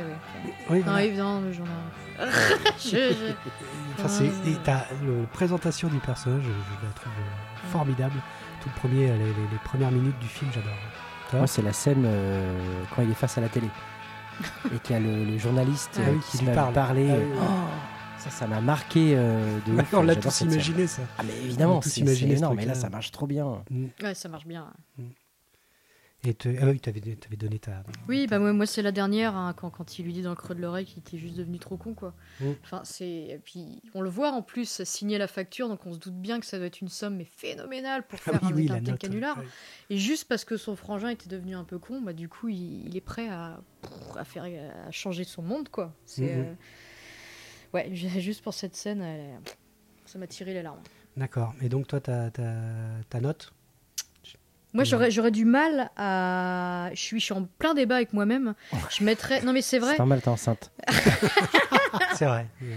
Bah voilà, je vais laisser parler les hormones. Je vais mettre quatre chapeaux parce chapeau que bas. parce que euh, ça aurait été un autre réalisateur. euh, j'aurais mis euh, j'aurais mis trois chapeaux. Là, c'est un Fincher. Euh, je- Oui, parce je qu'en plus, Jonathan chapeaux, Mostow, hein. qui avait dû commencer le film, est quand même le réalisateur de Terminator 3. Je suis pas sûr qu'il l'ait commencé. Hein, je crois qu'il est. euh, Il n'y avait pas eu que lui hein, qui l'a Ah eu dans les mains. Ah, hein, ce- ce- il a- Moi, c'est chapeau bas. Chapeau bas. Si euh, Bueller est dans le carnet, je mets euh, forcément. euh, parce que c'est des films que je regarde tout le temps. The. Game, euh, bah oui, forcément. Bah, moi, pas si souvent. Je, je regarde d'autres Fincher avant celui-là. Je sais pas, j'ai un peu de mal sur The Game. euh, C'est voilà. combien de temps que tu l'as pas revu du coup, Euh, bah, je l'ai revu il y a pas si longtemps. Je crois qu'il y, a- il y a un ou deux ans. Je l'ai racheté. Je l'ai en je l'ai vu DVD. hier, hein. justement. Je l'ai en- je l'ai en C'est trop DVD chiant. et j'aime beaucoup ce film-là. hein. Je le, je... Mais je le mets un peu en dessous. C'est pas un de mes préférés. Et, et voilà, il y a des, des moments. j'ai- J'aurais du mal à le mettre, euh, de le mettre sur un piédestal. Donc t'as pas aimé The Game, c'est pas grave. tu peux prendre le chapeau si tu veux. Après, euh, sur, euh, sur les chapeaux bas, je suis généreux hein, d'habitude, mais celui-là, bon, voilà. Là, je fais un petit un léger blocage. Allez. Alors, c'est un autre film, c'est c'est C'est un film de Sébastien? Magnolia. Ah, donc on va pas démarrer dans le bon sens de mon développement. Ah, d'accord, merde. Mais, euh, mais c'est intéressant. C'est intéressant parce que du coup, dans Magnolia, on, on rentre justement dans le style. euh, je rentre forcément un peu forcément dans la technique, mais là, on rentre dans un film choral. Donc Oui. là, on est encore différent que dans le, le film puzzle, On parce que du coup, on n'est pas voilà, on n'est pas sous la sous le, le- le- sous le, le prisme du- d'un personnage, mais voilà, donc c'est un film de Paul Thomas Anderson. Donc je déteste faire les pitchs. Donc je vais te laisser, euh, je vous laisse. Il y en a un qui veut le pitcher, ouais. Magnolia. Oh, pitché Magnolia. C'est compliqué C'est parce qu'il y a, parce qu'il y a l'infirmier, il y a, voilà, en gros, on suit neuf Cruise qui, Voilà, on qui fait suit neuf personnages. Ouais. Donc il y a un vieil homme rongé par le remords qui réclame son fils haineux de son père qui s'est converti en donneur de leçons. Une femme qui regrette d'avoir trompé un homme qu'elle n'aimait pas mais qui mourait, mais mourant se rend compte qu'il était tout pour elle. Un présentateur de Jeter les malades dont sa fille s'est éloignée de lui Oui. qui a fini par plonger le nez dans la drogue. Euh, un pauvre gosse surdoué qui voulait juste aller aux toilettes. C'est- Cette scène, ça c'est monstrueux, monstrueux. Un homosexuel vedette étant gosse qui est oublié de tous. Un flic en apparence parfait qui ne souhaite qu'une chose, découvrir l'âme sœur. Voilà, on a neuf personnages comme ça. Ouais. Donc là, euh, Film de 3 heures. voilà, film de 3 heures. Pour moi, c'est un chef-d'œuvre absolu de... de... Paul Thomas Anderson. PTA, Ah. Paul Thomas Anderson. Hugo l'appelle. Pitié. PTA. ouais. Donc un montage euh, somptueux, euh, ludique, qui fonctionne hyper bien. Euh, une exposition du film qui est énorme. Je ne sais pas si vous vous rappelez le début du film. On a un début de film euh, hyper ludique euh, sur euh, l'explication, une explication assez simple où on ne croit pas au hasard. C'est-à-dire qu'il démontre euh, dans ce film-là que rien n'est fait au hasard et que tous les croisements et les gens que tu croises dans ta vie ont forcément une raison d'être là. Et du coup, il explique ça, en, c'est comme un mini court-métrage en 2-3 minutes, dès le marrage du film, de façon hyper ludique. Et après, il développe tout son film sur cette, sur cette théorie-là. Avec des, des personnages qui ont tous un point commun, c'est celle de, de, de, de, de- en quête, enfin ils sont tous en- dans un regret en fait, ils regrettent tous quelque chose et du coup ils vont en quête de, de ce truc-là. Moi je trouvais ce film-là bouleversant, hyper poétique, ingénieux, captivant, euh, beau, parfait. J'ai mis réalisation virtuose et pour moi c'est une Mhm. vraie leçon de cinéma. Ouais, c'est incroyable. Il a fait quoi d'autre Paul Thomas Anderson? Il a fait Boogie Night, il a fait Punk Drunk Love. Euh, Ah oui. mais c'est marrant parce qu'on en parlait juste avant Ouais, l'émission. euh, dernièrement, il a fait There le- Will Be Blood. There Will Be Blood Ah oui, avec, c'est ça. euh, avec le grand. euh, oh là là, Oui, le grand. There Will Be Blood, c'est avec euh, My Left Foot. Lewis. euh, voilà, Daniel Daniel Day-Lewis. Et dernièrement, il a fait un, aussi un film avec Daniel Day-Lewis où il fait un couturier qui s'appelle euh, Phantom Thread. Phantom Thread, qui, qui a eu des critiques dithyrambiques, mais que j'ai toujours pas vu. Euh, Phantom Thread. Et autrement, entre, il y avait ce film un peu bizarre, Inherent Vice. ou- Inherent Vice. Ouais. Moi, j'ai eu du mal sur Ah. Inherent Vice. J'ai pas vu avec Joaquin. Phoenix euh, Hmm. dans les années 70. J'ai franchement, plus c'est de mal, des- mais Magnolia. bon, Un des films où Tom Cruise, il est hallucinant quand même. Il y a ce film-là où Tom. Cruise est. De toute façon, Tom Mm. Cruise, je suis un grand fan. Mais dans ce film-là, il est énorme. Là où est sa carrière, le fait de faire ce film-là, je trouve ça fort. Et puis il y a le film débile. euh, comment il s'appelle ce film où il a les grosses mains poilues là? Ah oui, tu parles de. de, de... de Tonnerre sur les Thunder tropiques. Thunder, ouais. Tonnerre sur les Là, tropiques. c'est pareil, moi j'avais pas reconnu Tom Cruise. Bah non, là, il est euh, méconnaissable. il est énorme. Alors que là, on le reconnaît quand même. Hein, et- On le reconnaît. Il fait une espèce de conférencier pour Voilà, se essayer de, de redonner la voilà. virilité aux hommes. Le euh, connard, quoi. le connard dans toute sa splendeur, puisqu'il Mm. est vraiment sur, euh, sur un piédestal, sur, sur une estrade, euh, filmé, euh, en train de se mettre en scène, en faire des tonnes pour que euh, les hommes retrouvent leur virilité, puisque les femmes auraient, auraient castré tous les hommes. Enfin bon, et c'est vraiment le connard dans toute sa splendeur. Il est exceptionnel là-dedans. Énorme. C'est un de ses plus grands rôles pour moi. Ouais, ouais, Parce que la scène fait. où il est au, près du lit de son père, là, c'est une scène qui est hyper forte. Mm. Et enfin, la, la BO, euh, c'est Aimé Man, ça Aimé Man, ouais, Aimé Man. et John Bryan. qui signe plein de, plein de chansons dans le film. Ah oui, Aimé euh, Man, ouais. Oui, et puis en plus, il y a, il y a Philippe Seymour Hoffman aussi, que- l'infirmier. là, Grandiose. Incroyable. Grandiose. C'est là où je l'ai découvert. Et La puissance de cet cet acteur. acteur de ouf, Philippe Seymour Hoffman. Et il y a celui avec la petite lunette là. Non, T'as pas vu Manuel non, enfin si, euh, je me souviens que de Tom Cruise en fait. Euh, D'accord. Je me souviens que de la performance. Sinon, je, je, je, je me souviens plus de rien. Je, je sais pas. Ah d'accord. La pluie de grenouille, euh, ça te dit rien? non. D'accord. Ah bah ça allait être, ça allait être ma scène préférée. C'est la pluie de grenouille. pour moi. Ouais, qui, euh, qui, qui, bon, là, qui matérialise de façon biblique euh, le changement, le twist, euh, le twist scénaristique. Très très grand film. Et pour moi, c'est euh, c'est un très très grand film. C'est la découverte euh, voilà, de, de- de plein d'acteurs euh, formidables parce qu'il y a aussi euh, cet acteur là qui joue dans les films aussi de euh, souvent des, des frères Cohen. Euh, Mais ici. hein Comment il s'appelle? Philippe Baker Hall Euh, Non, lui aussi déjà j'aime beaucoup. Non, l'autre là. euh, William Macy. William Macy, William H. Le Macy. père de Shameless. Shameless, la série. Oui, Shameless. tout à fait. Et il est toujours impeccable. Il est aussi dans, dans Fargo, il est incroyable. William H. Macy, il est incroyable. Il est aussi euh, incroyable dans Magnolia. J'adore ce film. Effectivement, c'est le film choral.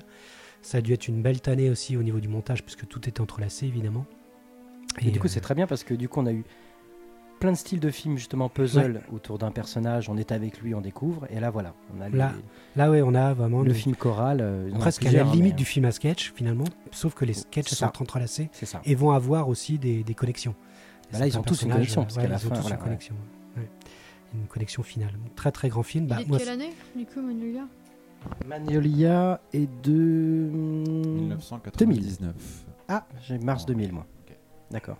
Ah, en France, pardon. mars 2000, 99 aux États-Unis. Ah, J'étais peut-être un peu jeune, du coup, pour. euh, pour euh, Pour le comprendre complètement. Ouais, je pense, euh, ouais, ouais, c'est pour ça que je suis passé à côté. Faudrait que je le revoie, quoi. D'accord. Tu préfères ne pas le noter?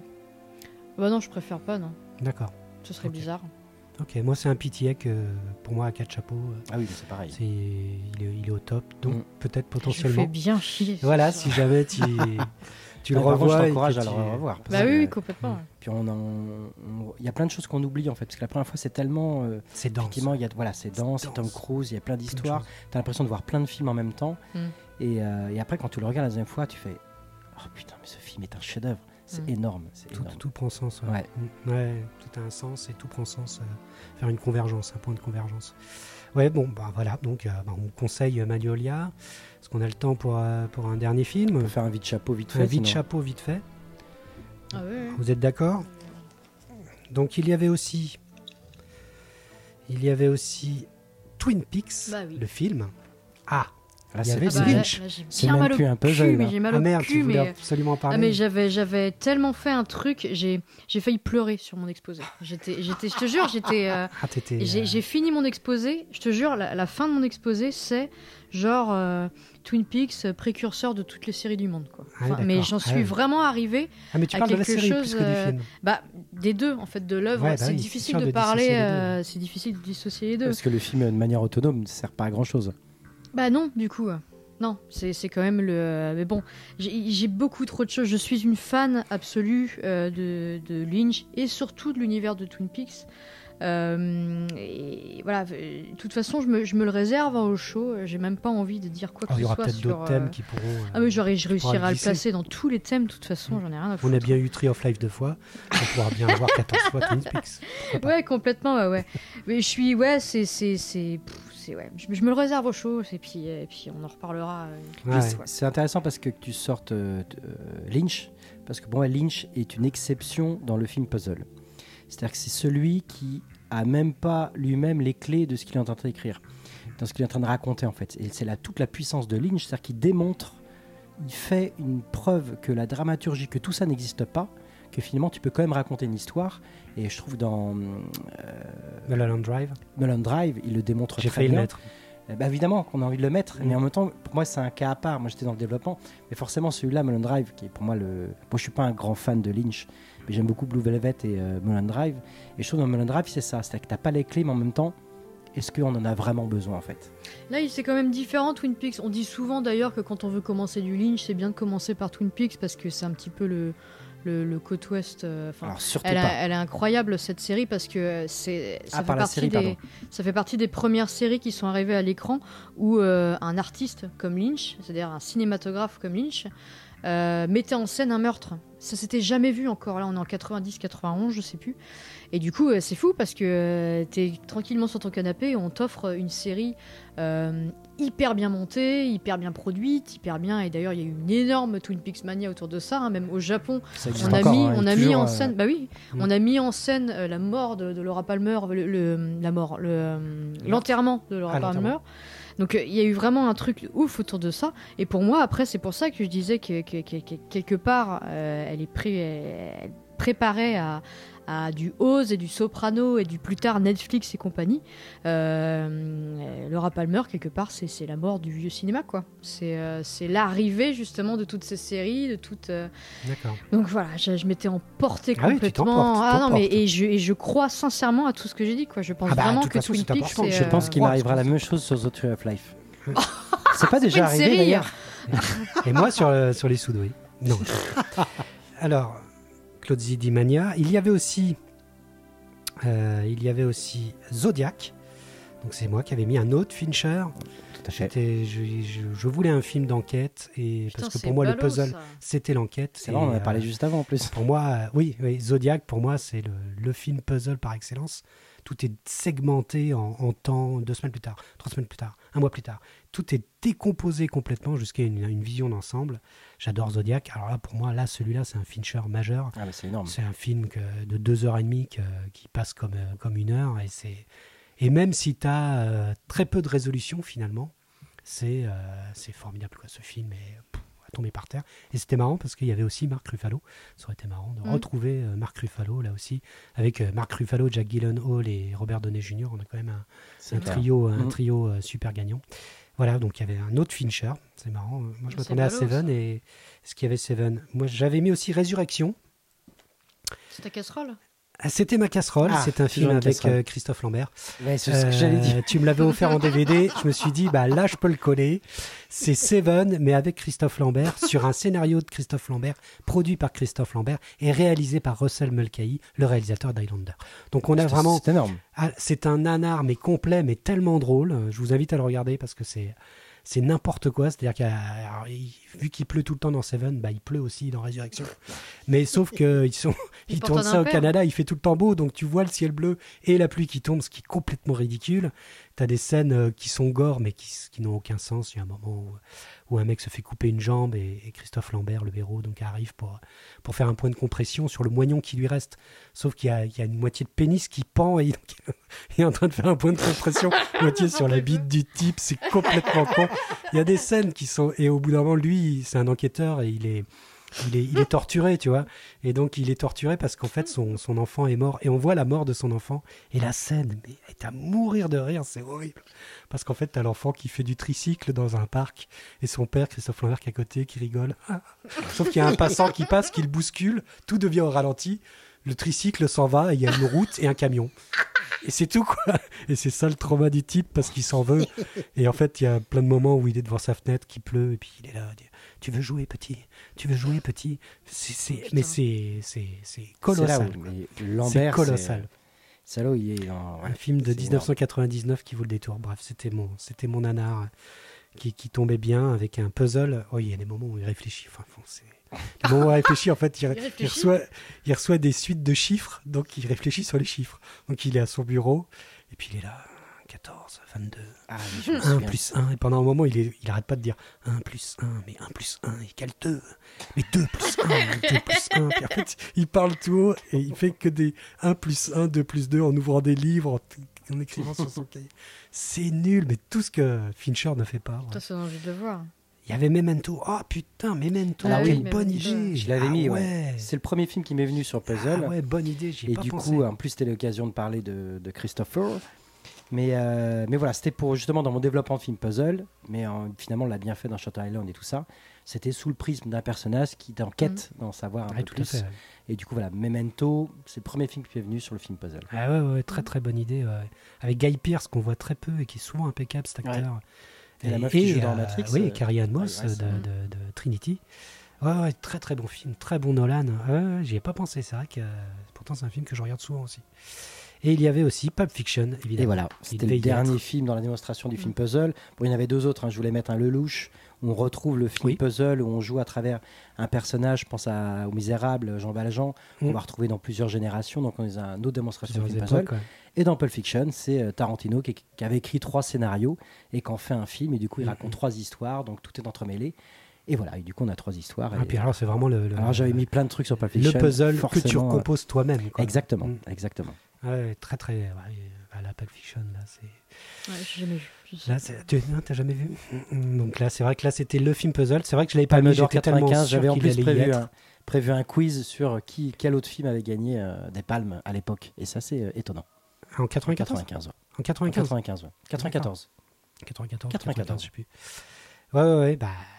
Oui, oui, oui, bah oui, Pulp Fiction, c'est vrai que là, Oui, c'est- le film puzzle. C'est vrai. euh, Oui, là, pas- c'est un- le puzzle interactif en fait. C'est vraiment le spectateur qui fait le puzzle. euh, Mm. Et ça fonctionne, quoi. Voilà. On passe par plein de choses et euh, voilà. Ça, Ouais, une palme d'or euh, américaine, il n'y en a pas souvent et euh, ça fait plaisir. Bon, bah, on arrive au terme de, de cet épisode 13 euh, sur les puzzles. Oui, On va passer maintenant aux petites euh, recommandations, euh, des, des, des recos. Fanny, tu, tu recommandes oui, quelque chose oui, je vais recommander euh, léger ce soir. hein, Léger, ok. euh, complètement léger. Euh, je me suis fait un, kiff, un petit kiff. euh, j'ai revu, euh, j'ai revu euh, High Fidelity. Ah, Ah, j'adore. Mhm. Ah, c'est marrant. Je Avec John- pas Ah, du ouais. tout à ce genre de Ah, bah, réaction. John, John Cusack. ça Avec John John Cusack, le, le très beau John Cusack. Je le trouve vraiment pas Liv irrésistible Tyler ce aussi film. dedans Non. Euh, Non, si, si. Si, si, Liv si, si, si, si, si. Musique de Ward Shore encore. Tiens, Encore le même. Nous suit. Howard Shore, la musique encore. Lily Taylor, non? Liv Tyler. Ah non, il y a Lily Taylor aussi. Lily Taylor. Ah, Lily Taylor. Ouais, et Catherine Zeta-Jones. Ah, euh, d'accord. voilà. ok. Il y a une belle brochette de nana. Euh, Un très bon souvenir de ce film, ça fait longtemps Ouais, ouais, ouais. Il y a un petit côté Bridget Jones pour, euh, pour, pour garçon, je trouve. euh, avec un mec qui tient voilà, un magasin de vinyle et qui, qui parle, qui parle, qui parle face caméra, donc ça j'adore, hein, à la Ferris Bueller, Ouais. et qui fait un peu le top 5 de ses plus dures ruptures, et étant lui-même dans, dans- dans sa, la rupture avec Ah la nana oui, dans la- avec laquelle il est actuellement. Ça me revient. Mon Côté loser, j'adore. Ouais, carrément, ouais, ouais, le mec qui, qui est bah, le mec quoi. hein, euh, voilà, c'est frais, les acteurs jouent bien. Il y a Jack Black euh, qui, qui travaille dans le magasin de Ah, Jack vinyle, Black, et, il était déjà là. qui fait bien plaisir aussi, qui est, qui est con comme il faut.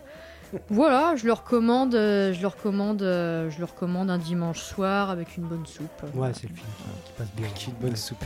Ouais, une soupe avec des croutons Avec des vermicelles. et du crouton. Et toi, Manu Et Eh écoute, moi j'ai un- j'ai eu un coup de cœur incroyable pour une série. J'ai vu que trois épisodes, mais je trouve ça absolument grandiose. Ça s'appelle Deadly Class. Ah, Deadly Class sur Canal. Je sais pas si vous avez vu ça. Voilà, Non. ça passe. J'en ai entendu parler, j'ai pas regardé US. encore. Super-héros encore là. Non? Comment? Il y a des super-héros encore, non?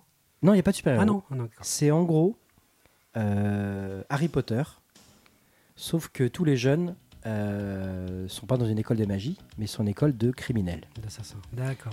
Du coup, c'est bien hardcore. Les personnages sont somptueux. Tout se passe dans les années 80. La BO à défonce. Ah, d'accord. Je suis au troisième épisode. Je n'en peux plus. D'accord. Mais euh, je n'ai pas vécu ça depuis, je pense, Stranger Things dans le côté. euh, je suis fou, quoi. C'est c'est une drogue.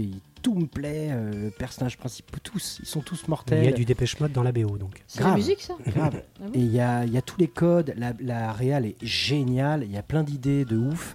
Il y a, ça glisse par moments comme dans Kill Bill en mode dessin animé.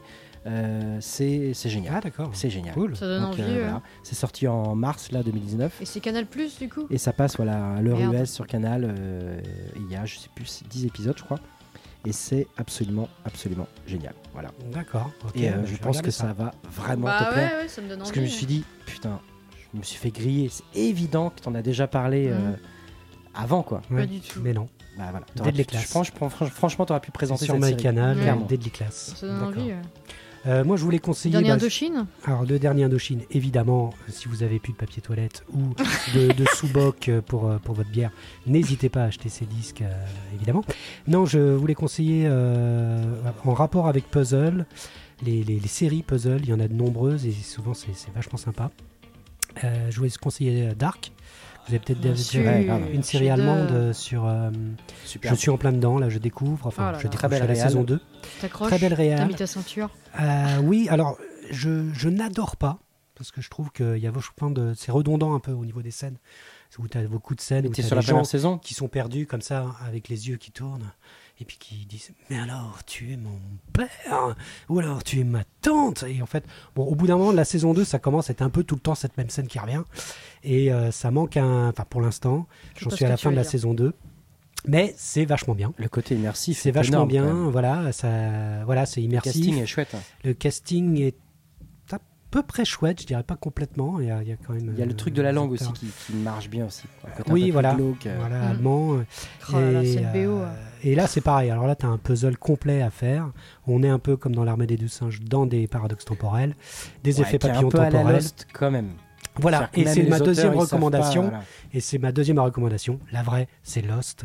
Évidemment. Regardez et re-regardez Lost, car ça se re-regarde parfaitement, Lost. Il y en a beaucoup qui ont chié T'as sur cette fin. Je l'ai refait plusieurs fois, et je la referai tout- plusieurs fois dans ma vie, euh, puisque Lost est euh, quelque chose de, génialissime, qui est pour moi une métaphore de, de- de- de des États-Unis post-2001, post-World Trade Center, qui essaie de se reconstruire et qui Oh n'y là arrive pas. C'est pour ça que dans cet avion, vous allez trouver des Asiates, des Noirs, des Latinos, des, des Blancs, des, des, euh, des rednecks, euh, des intellos. euh, il va y avoir la lutte entre la science, euh, représentée par Jack, et euh, la religion, représentée par Locke. Il va y avoir euh, voilà, la, la- la science entre le bien et le mal quand on arrive dans les dernières saisons. Euh, c'est un puzzle complet avec des flashbacks au début, qui deviennent des flash forward ensuite, et qui deviennent ensuite des flash what if, c'est-à-dire des flashs de ce qui aurait pu être. Et là, on a vraiment une réflexion totale sur, euh, sur comment faire société euh, avec ce que l'on sait, ce qui va arriver, ce qui aurait pu arriver, les regrets, les remords. Pour moi, philosophiquement, c'est béton armé. Et voilà, voilà, je voulais reconseiller Lost, qui est pour moi la série puzzle par excellence. Dans la série, il y a l'avant et l'après Lost. Très clairement. Ils Oui, sont allés jusqu'à ah, dans le, oui, oui, oui, dans Voilà, l'histoire de la série. Bien sûr. C'est la série Lost, high concept euh, par excellence. Ça. Mais en fait, quand tu la relis et que tu la relis, relis, relis, et tu, tu, tu vois en fait qu'il y a une profondeur énorme sur, euh, sur comment on fait société quand on est tous différents, qu'on a tous des, passés différents, tous des remords différents, tous des envies différentes, Oh, des visions différentes. Cette génération Et- Breakfast et ça- Club. Et il y a eu un peu moins de euh, bad buzz que Game of Thrones sur la dernière saison. De quoi? Il y a eu un peu moins de bad buzz que Game of Thrones par rapport à la dernière saison Lost. Oh, à l'époque, si, quand même, hein, ça, attendu. ça avait été fait. Ouais, un mais il y avait quand même, Game c'était un peu plus aussi. divisé, je trouve. Parce que Game Ouais. of Thrones, on est tous d'accord. ouais. C'est de la merde. C'est de la merde. Euh, non, il va pas- défendre la dernière saison. Ah, c'est pas vrai. Partie taisez-vous. des non, non, on- n'est pas Ah, tous d'accord. Maître euh, Sega. on n'est pas tous d'accord. 50%. Non, non, on n'est pas tous d'accord. Non, non, non, je la trouve pas parfaite, hein, mais, Ah non, mais euh, je la pas le truc. logique. Sinon, on fait une émission spéciale là-dessus. C'est vrai. Ah Faudrait- non, moi j'ai Faudrait un mal au ça. crâne. Oui, ça ferait mal au crâne. Bon, bah voilà, c'était euh, c'était euh, c'était l'épisode 13 de Hat Trick. On est très heureux de recommencer Tout s'est bien passé parce que c'était numéro bien 13 passé, et finalement... euh, 13, ouais, Complètement. pas de problème technique, euh, pas de Complètement. Pas de, Pas de coup de gueule, ni de coup de euh, gueule, ni de- pas trop de- de- de- de- d'apparition fantomatique. Euh, sur quoi on termine, euh, Maître Sega, ce soir? Euh, ça fait plusieurs fois que j'entends euh, ce- cette artiste, euh, voilà, sans trop savoir euh, qui elle est, et elle s'appelle Lizo. L'ISO, Euh, oui. Ah, bah oui. I Lo- I Love You. Alors, c'est Yes. Ok, pas parfait. forcément nouveau, mais voilà. D'accord. Merci, Maître Sega. Merci, on se Maître retrouve Sega. euh, pour l'épisode 14. Merci à tous. À ciao tous. Au À bientôt.